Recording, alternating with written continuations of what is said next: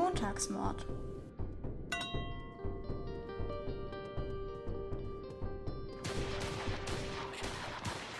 Hallo und herzlich willkommen zum Montagsmord. Wir sind Valerie und Sophie und wir reden über True Crime, Straftaten und Verbrechen.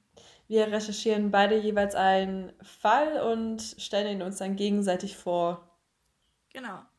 Es ist schon wieder soweit. Wir nehmen schon wieder eine Folge auf. Das ist irgendwie verrückt. Die Zeit verfliegt. Unsere sechste Folge. Heute am 6.6. Wow. Krass. Wenn das mal kein Zufall ist.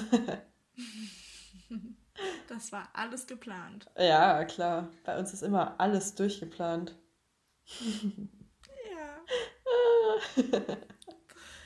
ja, es gibt so viel zu besprechen heute. Es ist so viel passiert.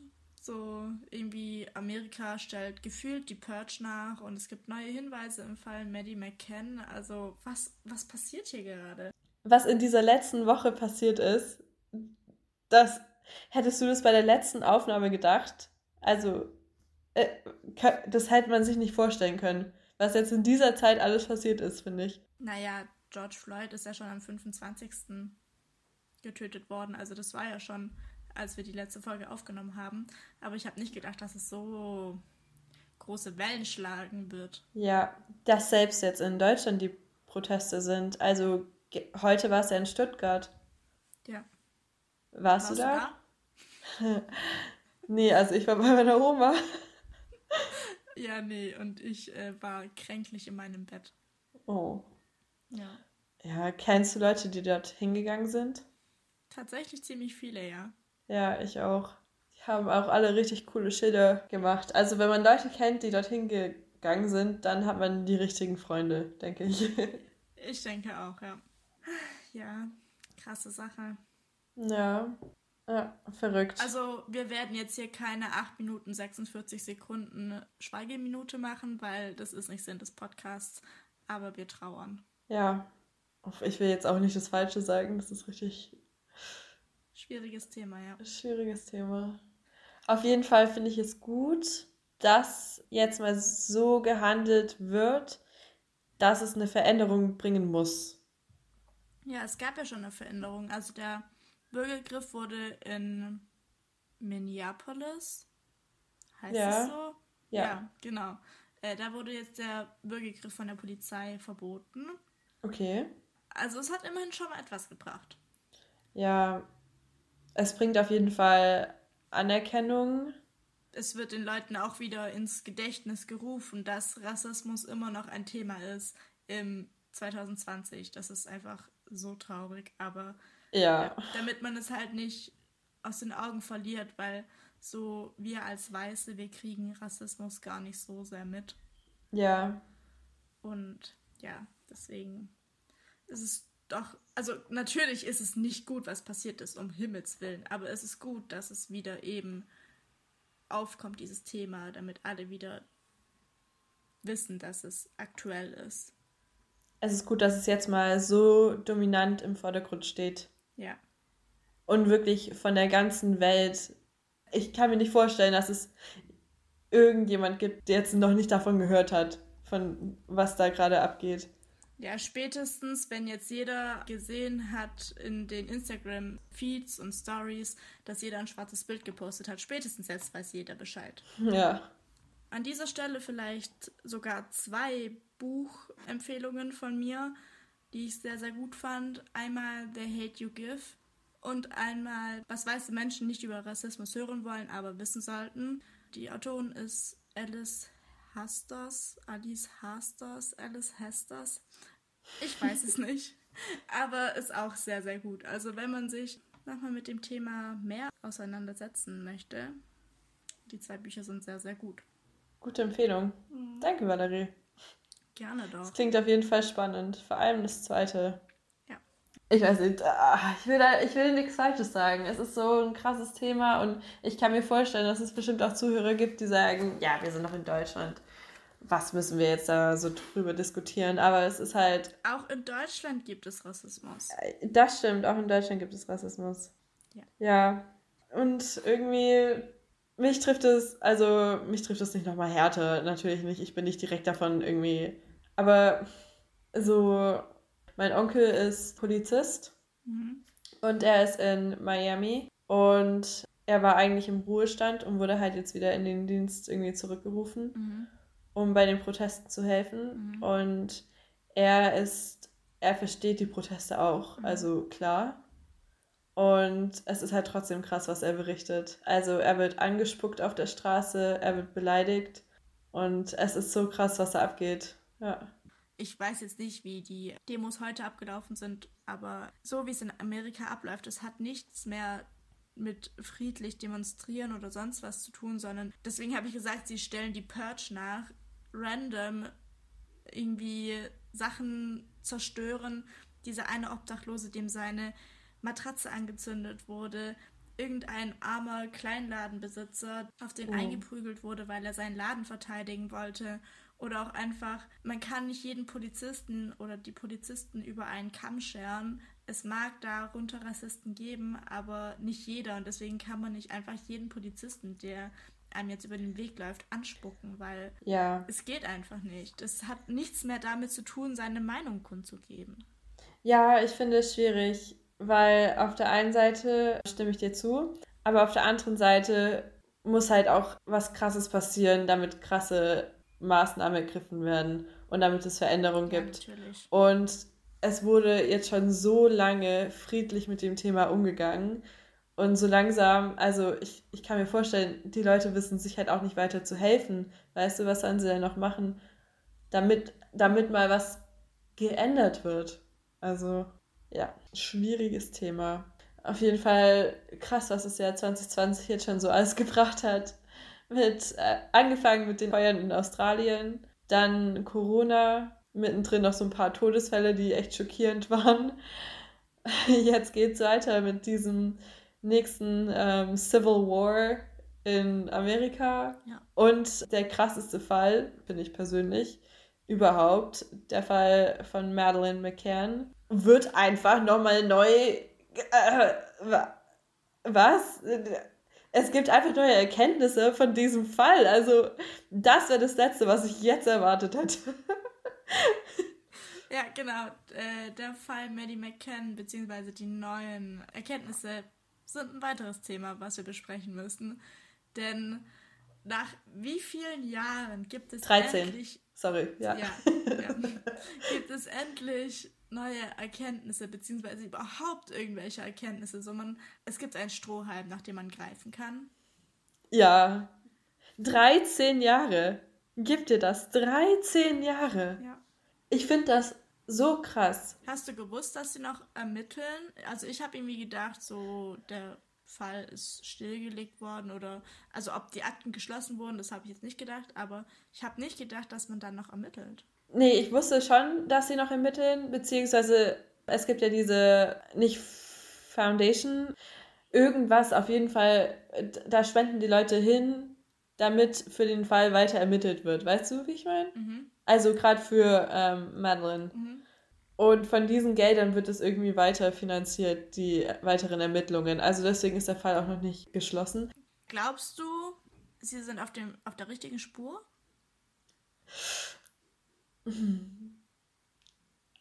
Also, ich könnte da jetzt wieder meine Verschwörungstheorien rausholen. Bitte nicht. Wir wurden schon unter dem letzten Instagram-Beitrag als Verschwörungstheoretiker nicht beschimpft, aber betitelt.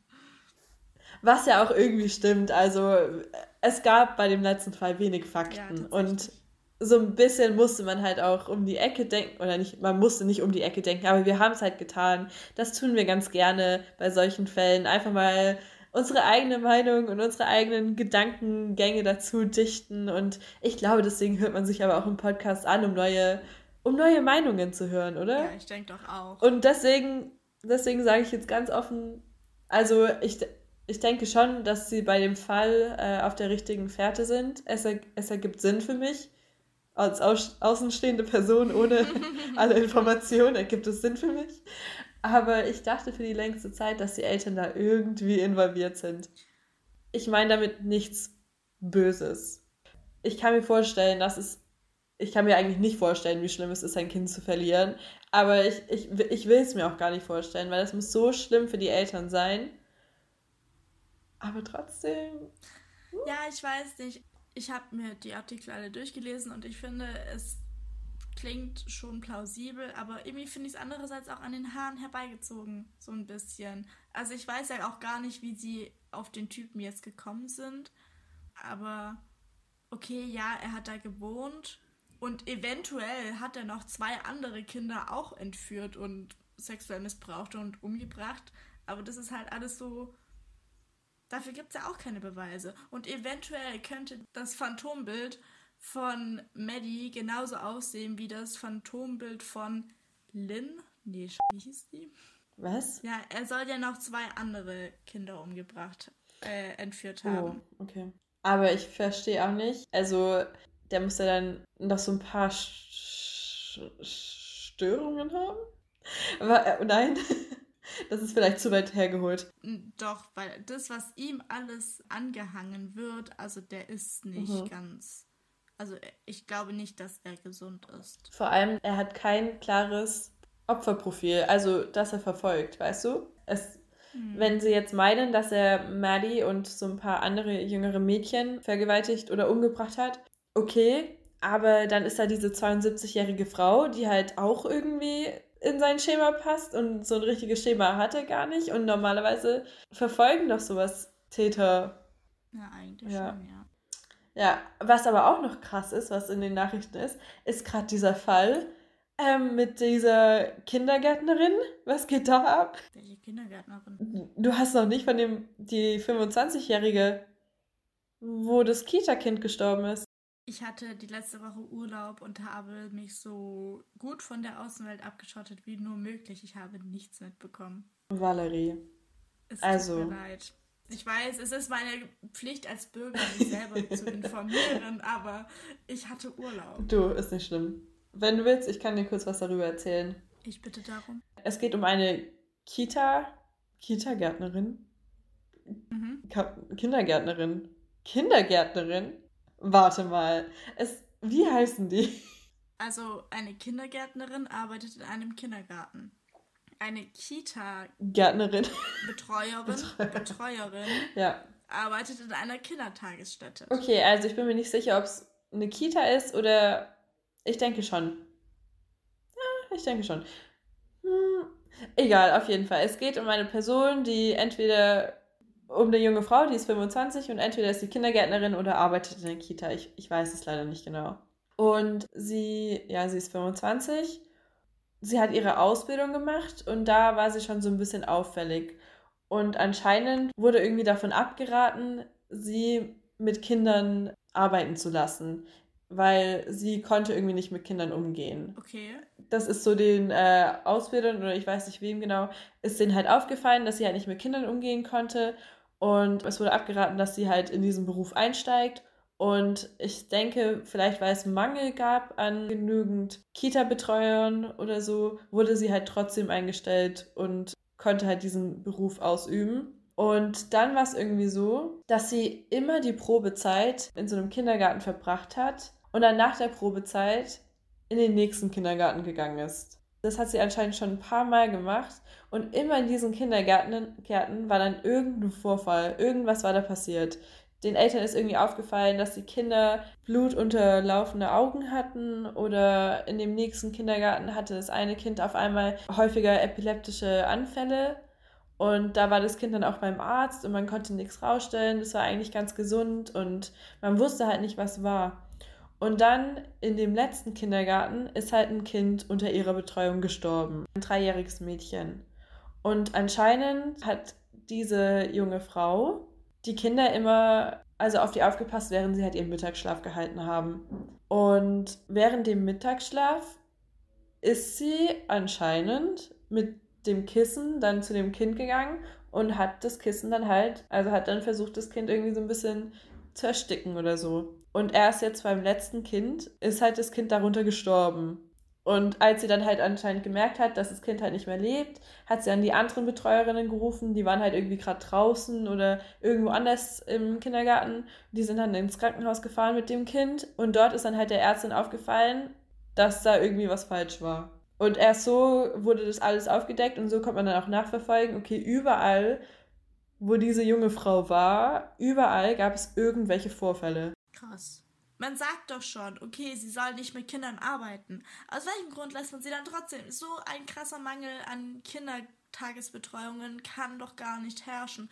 Es tut mir leid an alle Mütter, die gerade verzweifelt zu Hause sitzen, weil sie für ihr Kind keine Kindertagesplatzbetreuung finden. Es tut mir leid, aber also ihr wollt doch auch nicht, dass eure Kinder in so eine Obhut kommen, oder? Also ich verstehe das nicht. Ja, das stimmt, aber die Eltern, ja, die wussten da ja nicht Bescheid, was es für eine Frau ist. Und ich kann mir schon vorstellen, dass es dann so einen Mangel gibt, dass man dann halt sagt, okay, komm, sie will das, sie will äh, Kinder betreuen, wird schon irgendwie okay sein. Wenn ich keine Kinder mag, dann arbeite ich nicht als Kindergärtnerin.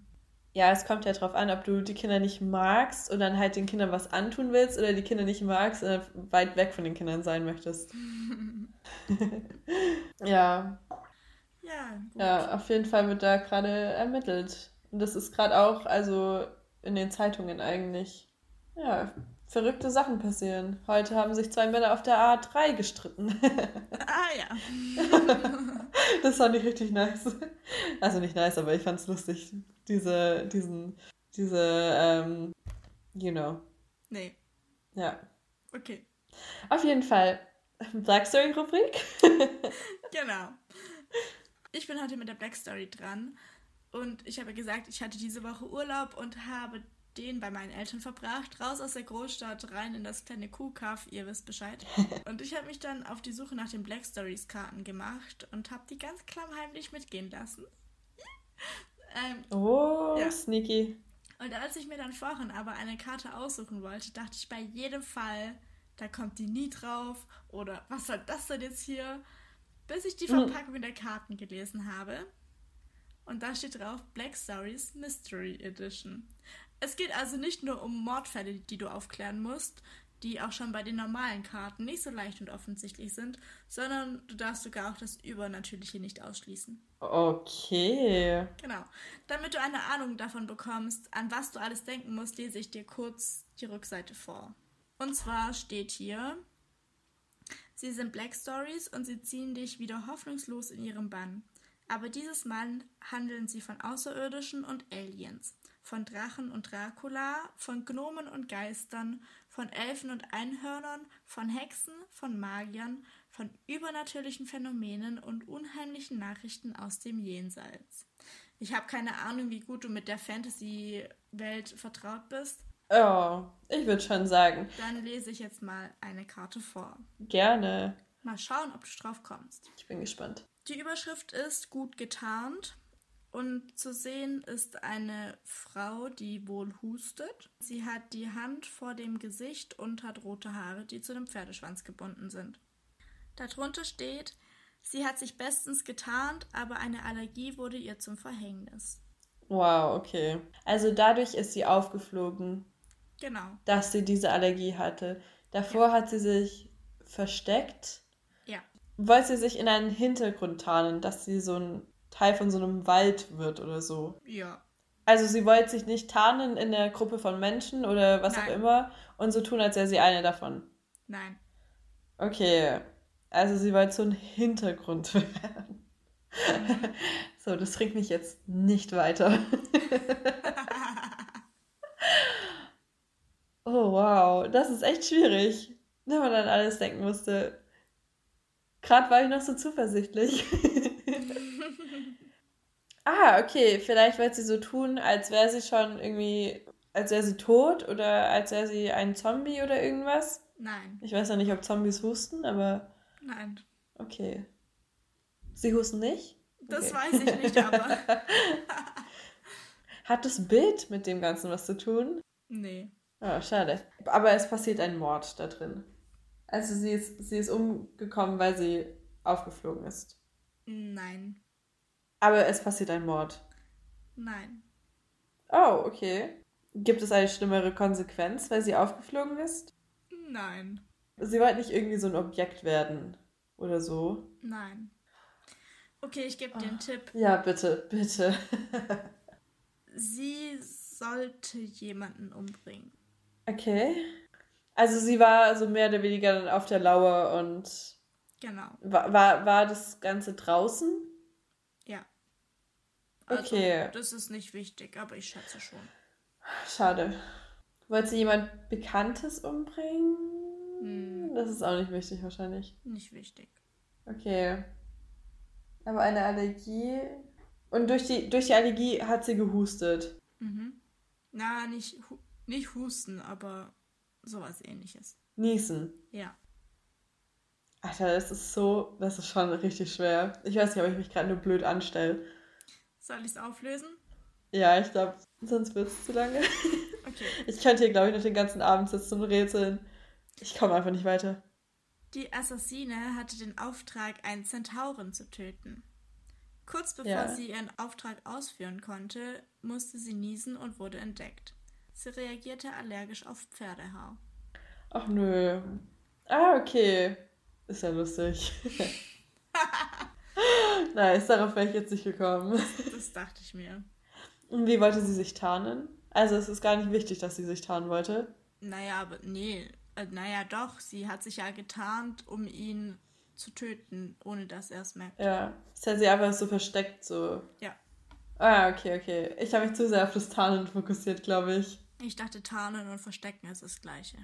Ja, wahrscheinlich schon, aber ich dachte an so, ich weiß nicht, dass sie irgendwie so in den Hintergrund so einschmilzt oder irgendwie in, so bei Pinocchio, dass sie irgendwie so eine Puppe wird und dann auf einmal so zum Leben kommt. Oder, weißt du, dass sie halt so niesen musste und deswegen so, oh, Surprise. Oh Gott, nee. Okay, ich weiß nicht, wieso ich schon wieder auf Puppen komme, die leben. Hm. Das verfolgt mich. ja, okay, aber das ist echt lustig. Das ist richtig gut, aber da wäre ich echt nie drauf gekommen. Ja. So ein bisschen Payback für meine Black Story vom letzten Mal. Ha? Genau. Passend zu dem derzeitigen Madeleine McCann-Fall ist das Thema unserer heutigen Folge auch Entführung. Oder im Fachjargon auch erpresserischer Menschenraub genannt. wow. Ja, okay, das, das trifft's auch. Naja, ich weiß nicht. Gibt's bei dir eine Erpressung? Ja. Okay, dann heißt es erpresserischer Menschenraub. Zumindest in den Fällen von uns beiden heute. Ja. Du warst letztes Mal dran. Das genau. heißt, ich bin diese Woche dran, ja? Ja. Soll ich einfach mal anfangen? Ja, bitte. Okay. Also, es geht um die Entführung von Annelie Marie Risse. Risse? Riese? Wird mit scharf erst geschrieben. Risse, ja? Mhm. Okay, kennst du den Fall? Ich glaube, der ist schon bekannter, auf jeden Fall. Der Name sagt mir was, aber ich weiß gerade nicht, was für ein Fall es ist. Aber wenn du ihn mir erzählst, dann bestimmt schon. Aber fang einfach an. Sicherlich bist du schon drüber gestolpert. Okay. An dem Prozesstag sitzen die Eltern von Annelie Marie im Landgericht Dresden, links neben der Richterin. Der Schmerz, den die beiden spüren, steht ihnen ins Gesicht geschrieben. Doch neben dem Schmerz zeigt sich noch eine andere Emotion, vor allem bei Annelie Maries Vater. Es ist Wut. Er kneift die Augen zusammen, knirscht die Zähne und knetet seine Finger. Denn vor ihm auf der Anklagebank sitzen die Mörder seiner Tochter. Es ist Donnerstag, der 13. August 2015. In der Ortschaft Robschütz in der Nähe von Meißen wohnt die Familie Risse. Der Vater, Uwe Risse, ist der Inhaber eines Bauunternehmens. Gegen 18 Uhr kommt er nach Hause nach einem Tag im Büro.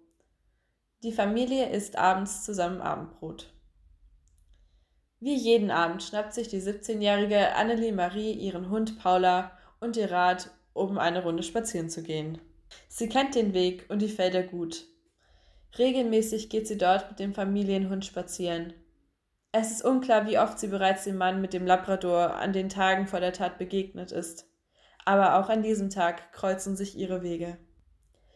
Annelie geht auf das Geschwister-Scholl-Gymnasium. Dieser Donnerstag ist einer der letzten Ferientage, bevor sie die zwölfte Klasse beginnt. Sie verbringt ihre Ferien damit, ihrem Vater vormittags in der Firma zu helfen. Die beiden stehen sich sehr nahe. Nachmittags war sie mit ihrer Mutter unterwegs.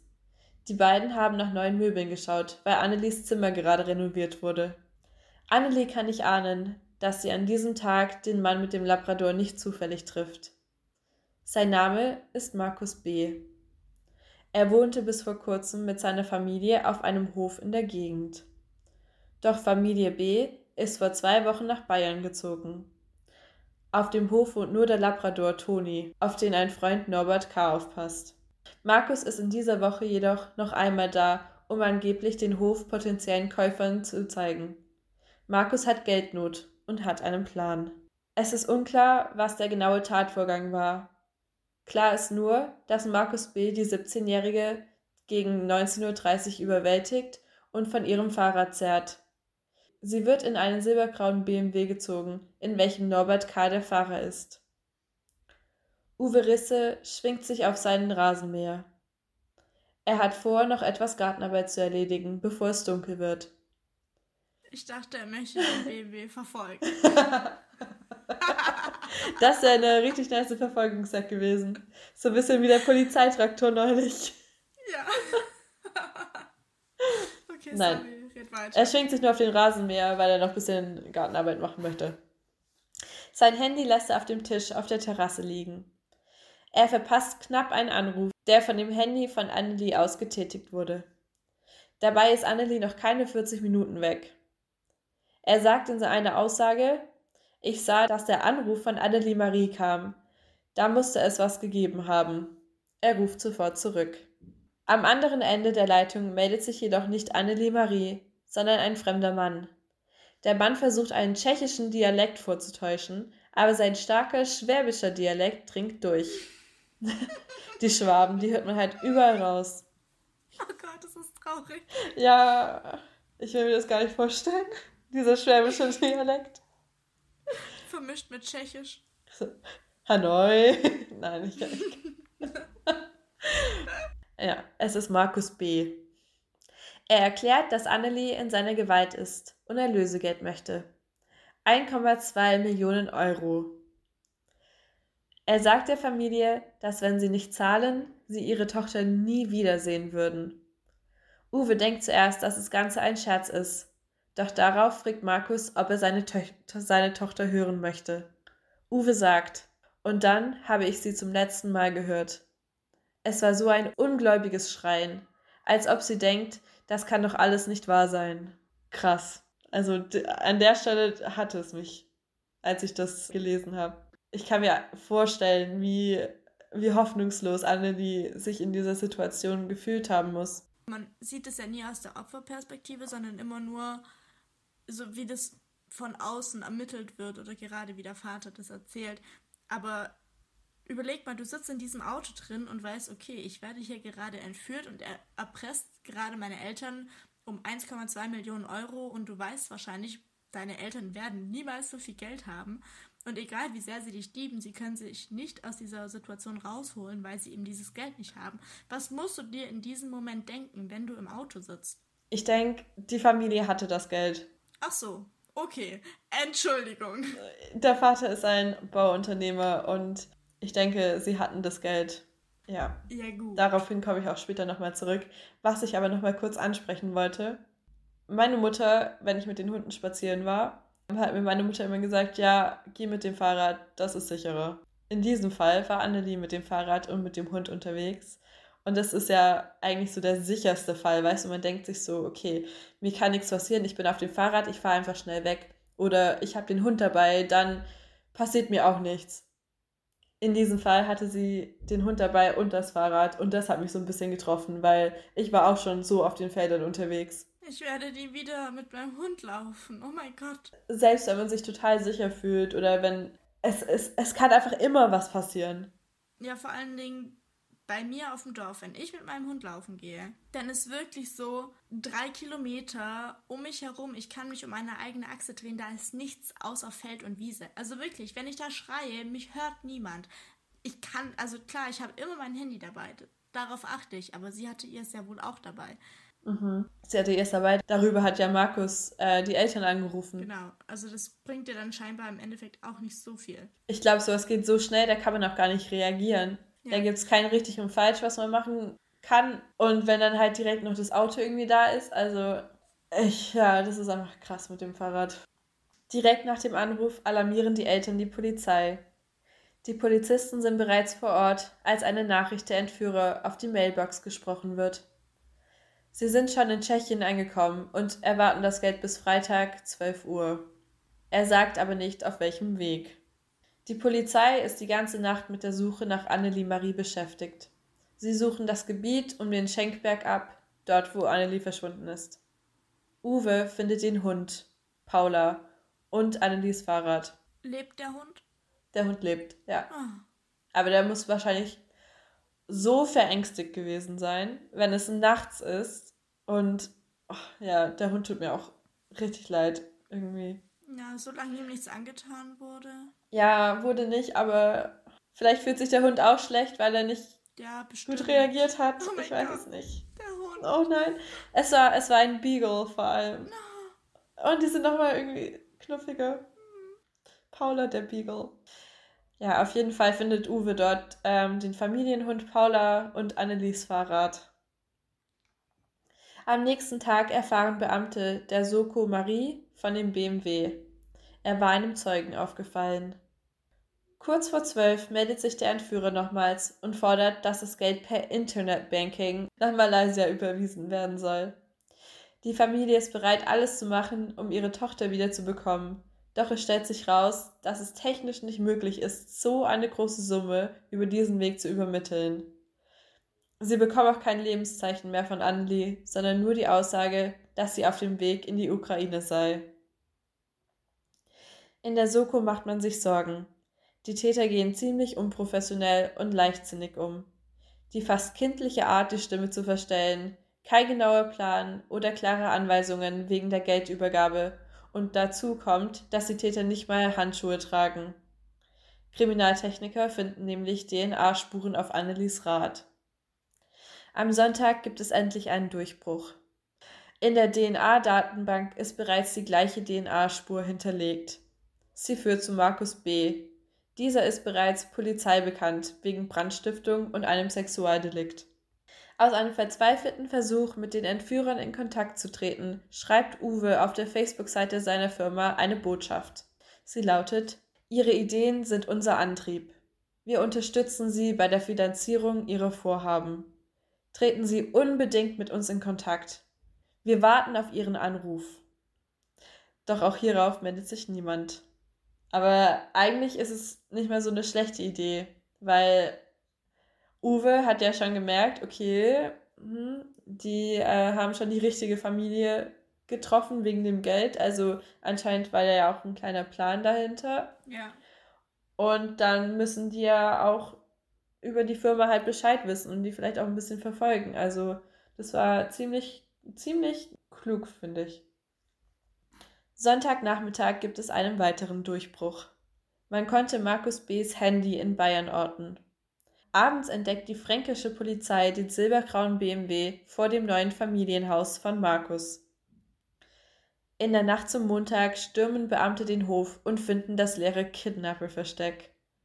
Durch weitere Auswertungen von Handydaten weiß die Polizei, dass Markus B. nicht alleine agiert.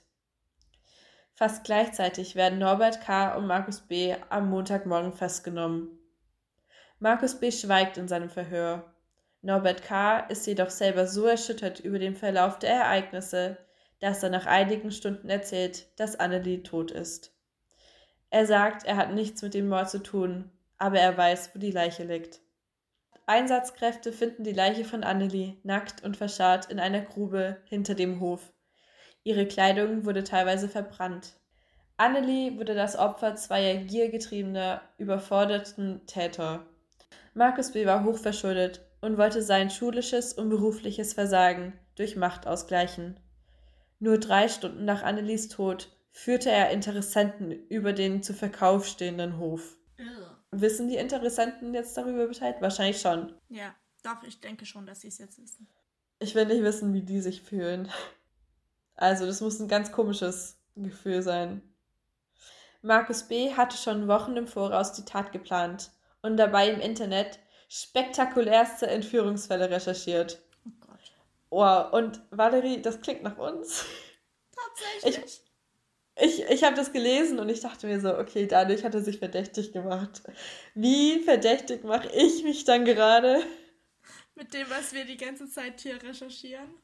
Ja, und ich habe auch ähm, verrückteste Entführungsfälle und Entführungsfälle mit Mord und sowas wieder recherchiert. Und er recherchiert spektakulärste Entführungsfälle und ist dadurch verdächtig und.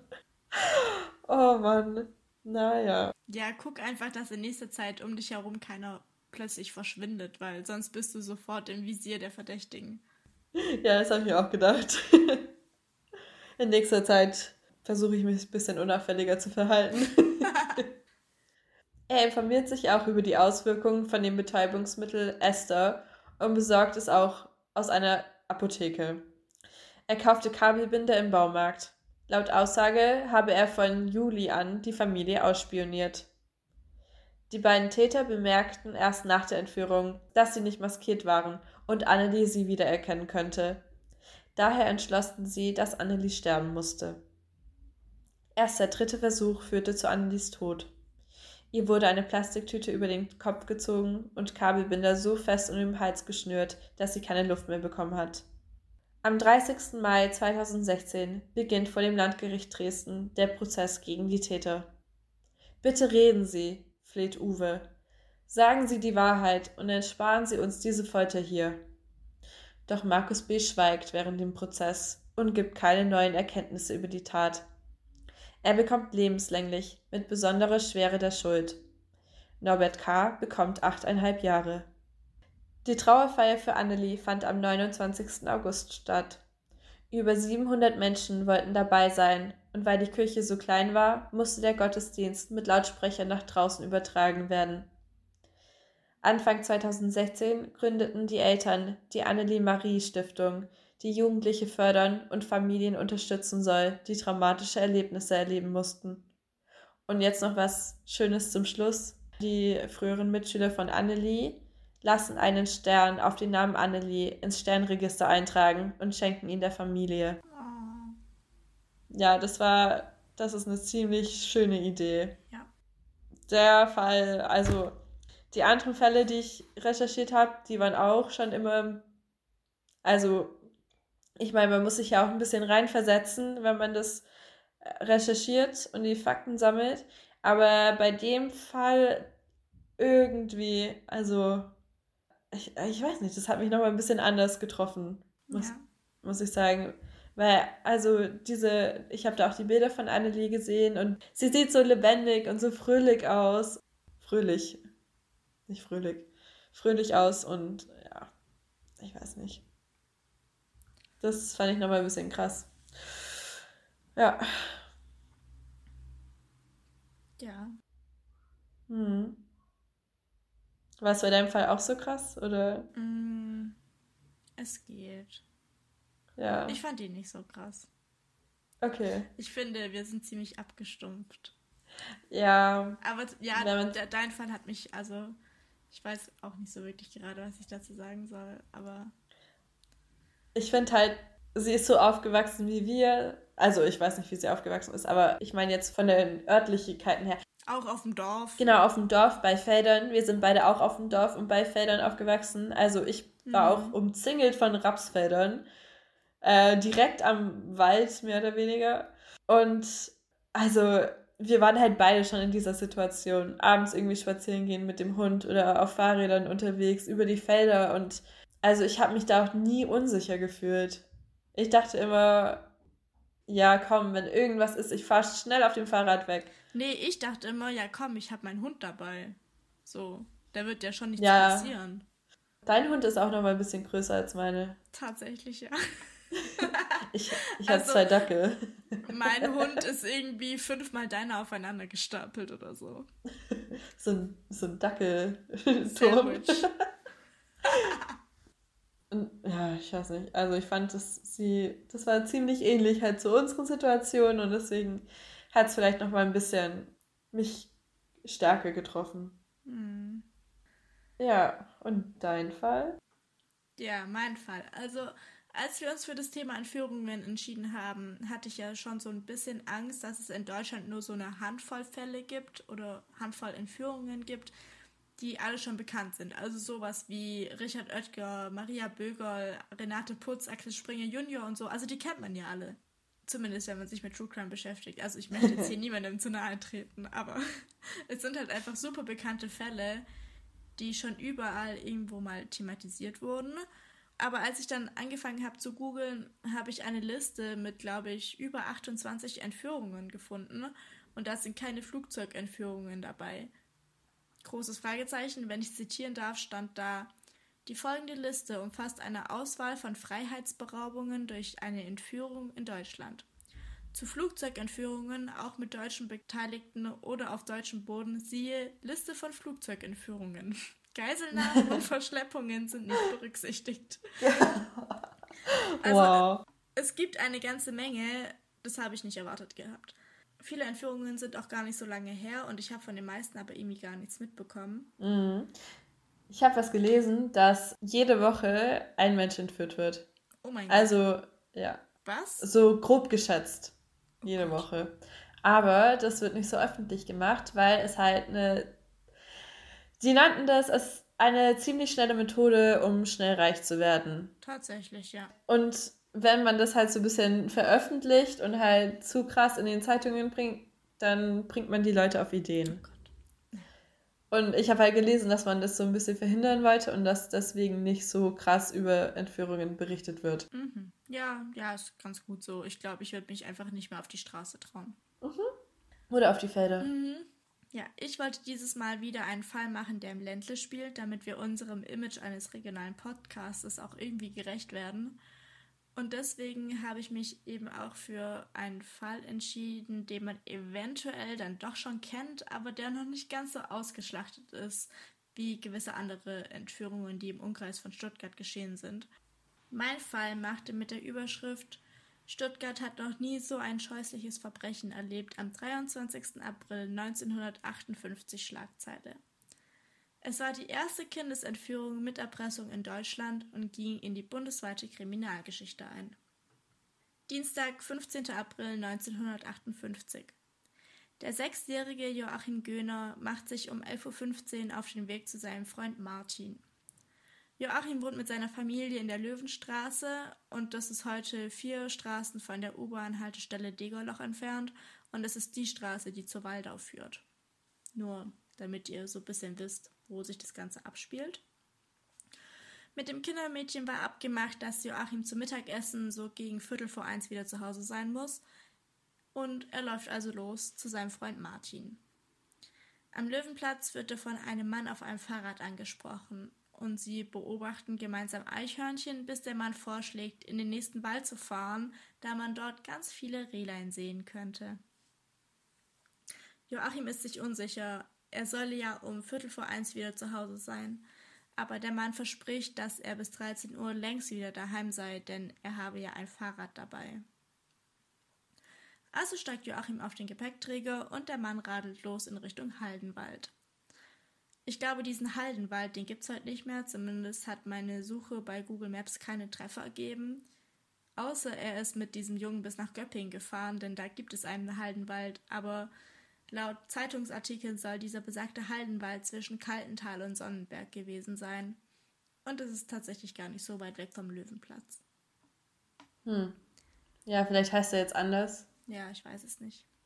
Ich habe dann so tief gegraben und habe einen Zeitungsartikel gefunden, dass im Haldenwald irgendwelche Eichen sterben und deswegen die Eichen gefällt werden mussten. Vielleicht waren alle Eichen krank und deswegen gibt es den Wald nicht mehr. Ein ganzer Wald? Weil es so ein kleineres Wäldchen. Ich weiß es nicht. Huh.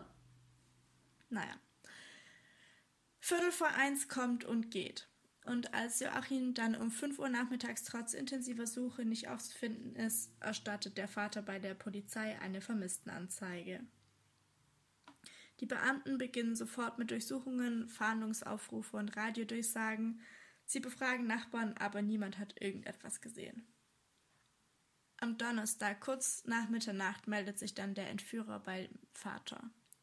Er habe das Kind in seiner Gewalt und fordert 15.000 Mark Lösegeld und weitere 5.000 für jede Verzögerung pro Tag. Er droht, sollte die Polizei eingeschalten werden, bringt er das Kind um. Die Familie hat aber keine 15.000 Mark, da der Vater nur Textilkaufmann ist, aber die Stadt Stuttgart ist so nett und hilft aus. Die Mordkommission wird sofort mit allen Kräften der Kriminalinspektion zu einer Sonderkommission zusammengefasst. Und das Telefon der Familie Göhner wird im Haus überwacht und die Wohnung besetzt. Joachims zehnjähriger Bruder wird in der Zwischenzeit bei der Familie eines Kriminalbeamten untergebracht. Hatten die Angst, dass mit dem Bruder auch noch was passiert? Also, dass er auch entführt wird, oder? Also, ich gehe mal davon aus, oder sie wollten ihn halt von der Sache so schützen, distanzieren. distanzieren.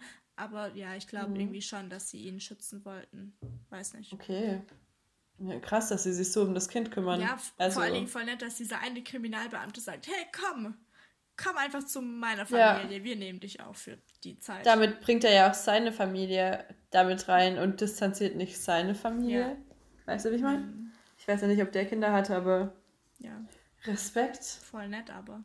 Ja. Um 19 Uhr ruft der Entführer noch einmal an. Dieses Mal wird das Telefonat überwacht und aufgenommen. Damit man den Ort des Anrufes feststellen kann, versucht der Vater, das Gespräch in die Länge zu ziehen. Nach zehn Minuten kann die Post die Telefonzelle ausmachen, von der der Anruf kommt. Aber als die Polizei dort ankommt, ist der Täter schon weg. Um 22.54 Uhr erfolgt ein weiterer Anruf, doch ein Knacken in der Leitung irritiert den Anrufer und er legt auf. 23.19 Uhr. Ein erneuter Anruf des Entführers. Der Erpresser gibt dem Vater den Auftrag, mit dem Geld zur Übergabestelle zu kommen.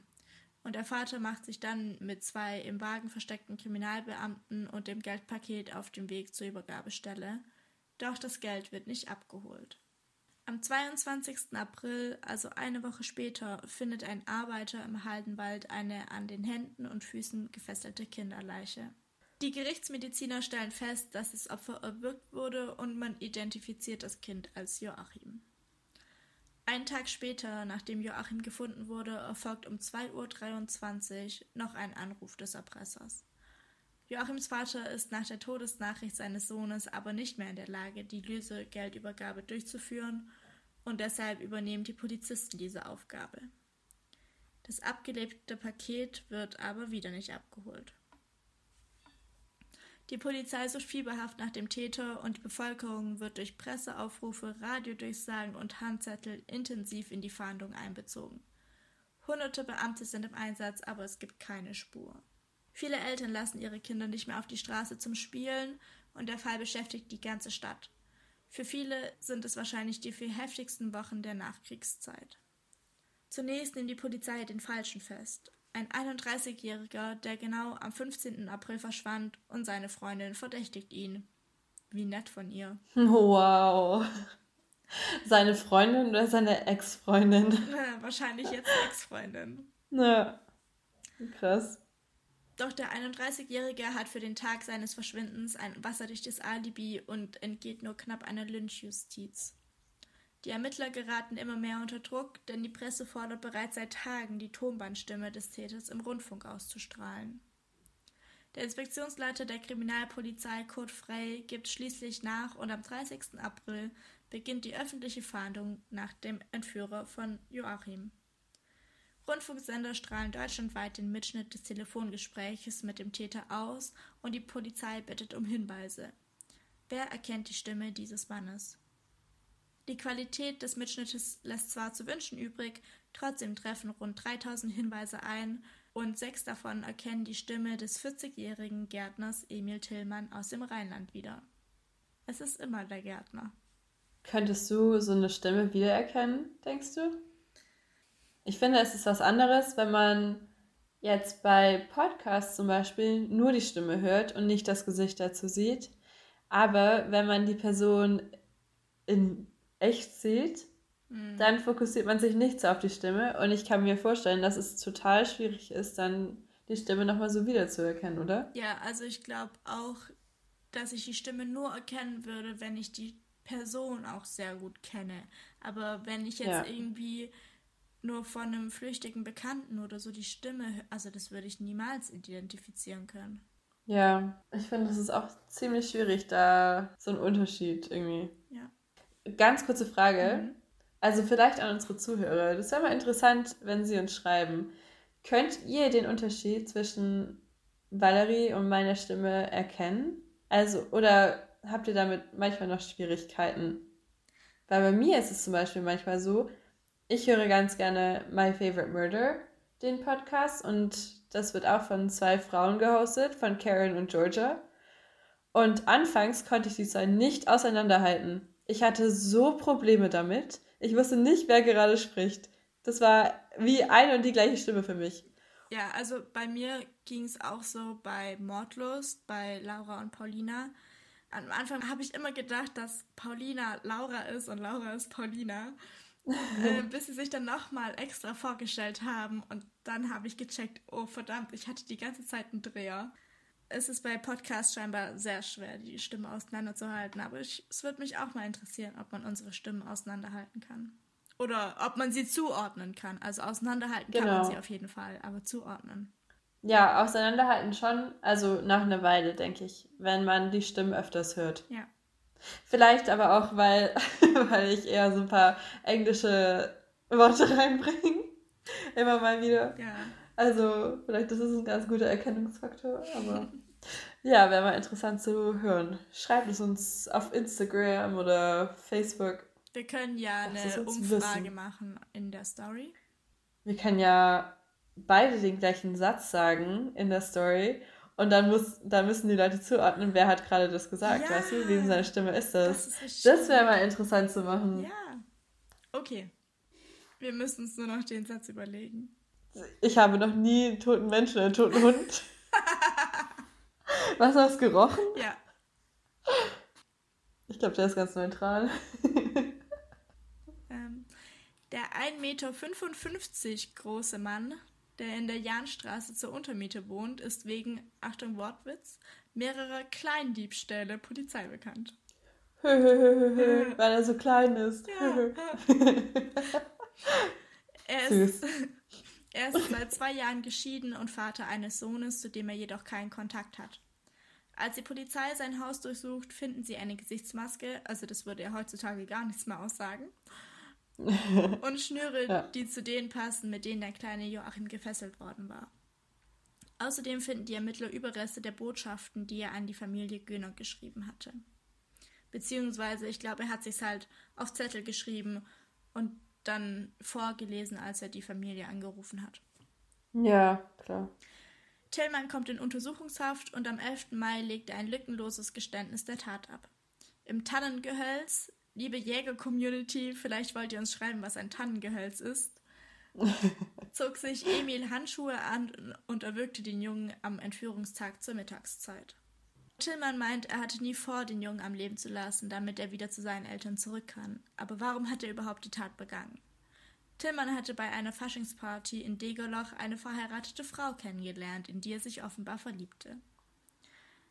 Damit er sich mit der Frau ein gemeinsames Leben aufbauen konnte, wollte Tillmann durch die Entführung des Siebenjährigen an Geld kommen, um seine Freundin zur Scheidung von ihrem Mann zu motivieren. Denn die Frau wollte Emil nur dann ehelichen, wenn ihre neue Ehe eine finanzielle Basis habe. Und die Polizei ist sich sicher, dass die Frau nichts von dieser Tat wusste. Sie ging einfach nur davon aus, dass Tillmann erben würde. Hm. Erben würde? Ja. Sie ging einfach davon aus, dass irgendjemand in der Verwandtschaft bestimmt von ihm reich ist und bald sterben würde? Ja, nee, ich glaube, er hat dir versichert, dass er an Geld kommt. Ach so, okay. Ja. Hm. Vier Tage nach Tillmanns Geständnis bestätigt die Polizei die Festnahme von Emil Tillmann und am 22. Mai schließt die Polizei die Akten. Noch bevor der Fall an die Staatsanwaltschaft übergeben werden kann, erhängt sich Tillmann am nächsten Tag mit einem Strick an den Fenstergittern seiner Zelle am Charlottenplatz. Davor schreibt er, ich habe jetzt alles gesagt und hoffe, Sie werden damit zurechtkommen. Ach, das ist so dreist. Ja. So, ich habe alles gesagt und hoffe, ihr kommt damit zurecht. Ja, toll. So, hier, ich habe das gemacht, ich habe das gemacht, ich habe das gemacht, jetzt kommt damit zurecht. Ja. So, ich bin, ich bin raus. Ach, wow. Er beschreibt nochmal seine Alleintäterschaft und gibt seine Freundin als Alleinerbin an die ja aber jetzt scheinbar nicht mehr so viel zu erben hat, weil ich meine, das ist ja alles schiefgegangen. Ja. Für den Mord an Joachim Göhner wurde Tillmann bis heute nicht verurteilt und deshalb darf er theoretisch auch nicht als der Mörder von Joachim bezeichnet werden. Der ehemalige leitende Kriminaldirektor und Vorsitzende des Polizeihistorischen Vereins Stuttgart, ja, sowas gibt es, der gab zu, dass die Polizei damals einige Fehler bei der Ermittlung gemacht habe, aber es war die erste Kindsentführung mit Erpressung in ganz Deutschland und man hatte damals weder die notwendige Ausrüstung noch Organisation oder die technischen Möglichkeiten, die wir eben heute haben. Und im Nachhinein ist der Fall aber eine Initialzündung für die Weiterentwicklung der Kriminalpolizei gewesen. Denn bis zu diesem Zeitpunkt gab es solche Fälle nur in Amerika oder bei der italienischen Mafia. Und es war auch das erste Mal, dass in Deutschland eine Täterstimme öffentlich ausgestrahlt wurde. Und seitdem gehört die Ausstrahlung von Täterstimmen über Rundfunk bzw. Telefonansagen zum Standardmittel der Kriminalistik. Im Polizeimuseum am Pragsattel kann man heute noch mehr über den Fall erfahren. Dort gibt es sogar die Aufnahme des Erpresseranrufes zu hören, mit der der Täter überführt werden konnte. Das wollte ich nämlich auch fragen. Hast du das gehört? Nein. Ich, also hätte ich super viel Motivation gehabt und mich da richtig reingehangen, wäre ich. Nein, ich wäre auch sowieso in dieses Polizeimuseum gegangen. Aber es hat zu, weil Corona. Ja, wir gehen da mal zusammen hin. Ja. Das wird dann so eine Special-Folge und wir werden aus dem Polizeimuseum dann senden. Ja, live aus dem Polizeimuseum. das ist so cool. Ja, das war mein Fall. Krasser Fall, auf jeden Fall. Aber das ist der erste. Ich, welches Jahr war das nochmal? 1958. 1958. Und das war die erste Kindesentführung oder die erste Entführung generell? Es war die erste Kindesentführung mit Erpressung. Und erst 1958. Also, das ist schon. Wir haben schon ziemlich lang ausgehalten, oder? Ja. Wow. Ich dachte, das gab es bestimmt früher schon mal. Vielleicht bei den Bauern irgendwie. Ja, so. vielleicht wurde das da aber einfach nicht bekannt oder so. Oh ja, das kann natürlich auch sein. Wieso hacken wir eigentlich andauernd auf den Bauern herum? Äh, die Bauern hacken auf den Feldern und wir hacken auf den Bauern. Ne? okay. So schließt sich der Kreis. Ja. Ja, ich weiß es auch nicht. Mit alten Zeiten verbindet man Bauern. Ja. Wir fangen nicht schon wieder mit dem Thema an. Nein, tun wir nicht. Bei meiner Recherche habe ich mich kurz so ein bisschen in jede Entführung, die es gab, eingelesen und ich muss sagen, ich bin schon sehr froh, dass ich keine Millionärstochter oder Erbin eines Unternehmens bin, auch weil es ganz schön wäre, aber solche Leute müssten ja immer mit der Angst leben, entführt zu werden. Wow, ja, da hast du so recht. Vor allem, wenn man sich mal diese Liste mit Celebrities anschaut, die irgendwie schon mal entführt wurden oder was damit zu tun hatten. Die Liste ist so lang. Ja, ich habe sie hier, wenn ich ja. kurz vorlesen dürfte. Bitte. Unter den Entführten war ein deutscher Unternehmer und Sohn des Fabrikanten Oetker, also den also es ist ein sehr bekannter Fall, ein Bankierssohn, eine Bankiersgattin, eine Millionärstochter, Kinder des Drogerieunternehmens Schlecker, der Gründer von Aldi Nord, Verwandte des Erben der Carlsberg Brauerei, ein Millionärssohn und der Sohn des millionärenschweren baden-württembergischen Unternehmens Wirth. Und es sind nur ja. Eine Handvoll. Ja, aber auch gerade in Amerika, also ein bisschen mehr international. Also was da für Celebrities schon entführt wurden. Und da habe ich mal ganz kurz eine Empfehlung für eine Doku auf Netflix. Sie heißt Abducted in Plain Sight. Und zuerst hatte ich mir nämlich überlegt, über diesen Fall zu berichten. Aber ich wollte dann halt auch unserem Ländle mehr oder weniger treu bleiben. Ja, naja, Deutschlandle. Und, und von einem Fall hier berichten. Aber dieser Fall in Amerika, das ist zu krass. Das ist eine Schauspielerin und die wurde zweimal entführt von dem gleichen Täter. Und ich will jetzt nicht zu viel spoilern, aber ja, schaut euch einfach die Doku an. Es gibt so krasse Plot-Twists. Sie wurde halt von so einem engen Bekannten entführt und dieser Bekannte, also irgendwann wurde sie halt wieder zurückgebracht von ihm. In der Zeit hat er sich dann halt wieder der Familie angenähert er hatte dann eine Affäre mit der Mutter und mit dem Vater, nachdem er die Tochter schon gekidnappt hatte. Es ist, es ist verrückt. Es ist so verrückt. Schaut euch die Doku an. Abducted in Plain Sight. Ich weiß nicht, ob man sie auf Deutsch schauen kann. Ähm, sollte vielleicht schon möglich sein.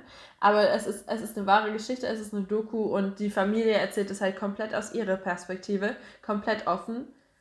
Es ist crazy. Ja.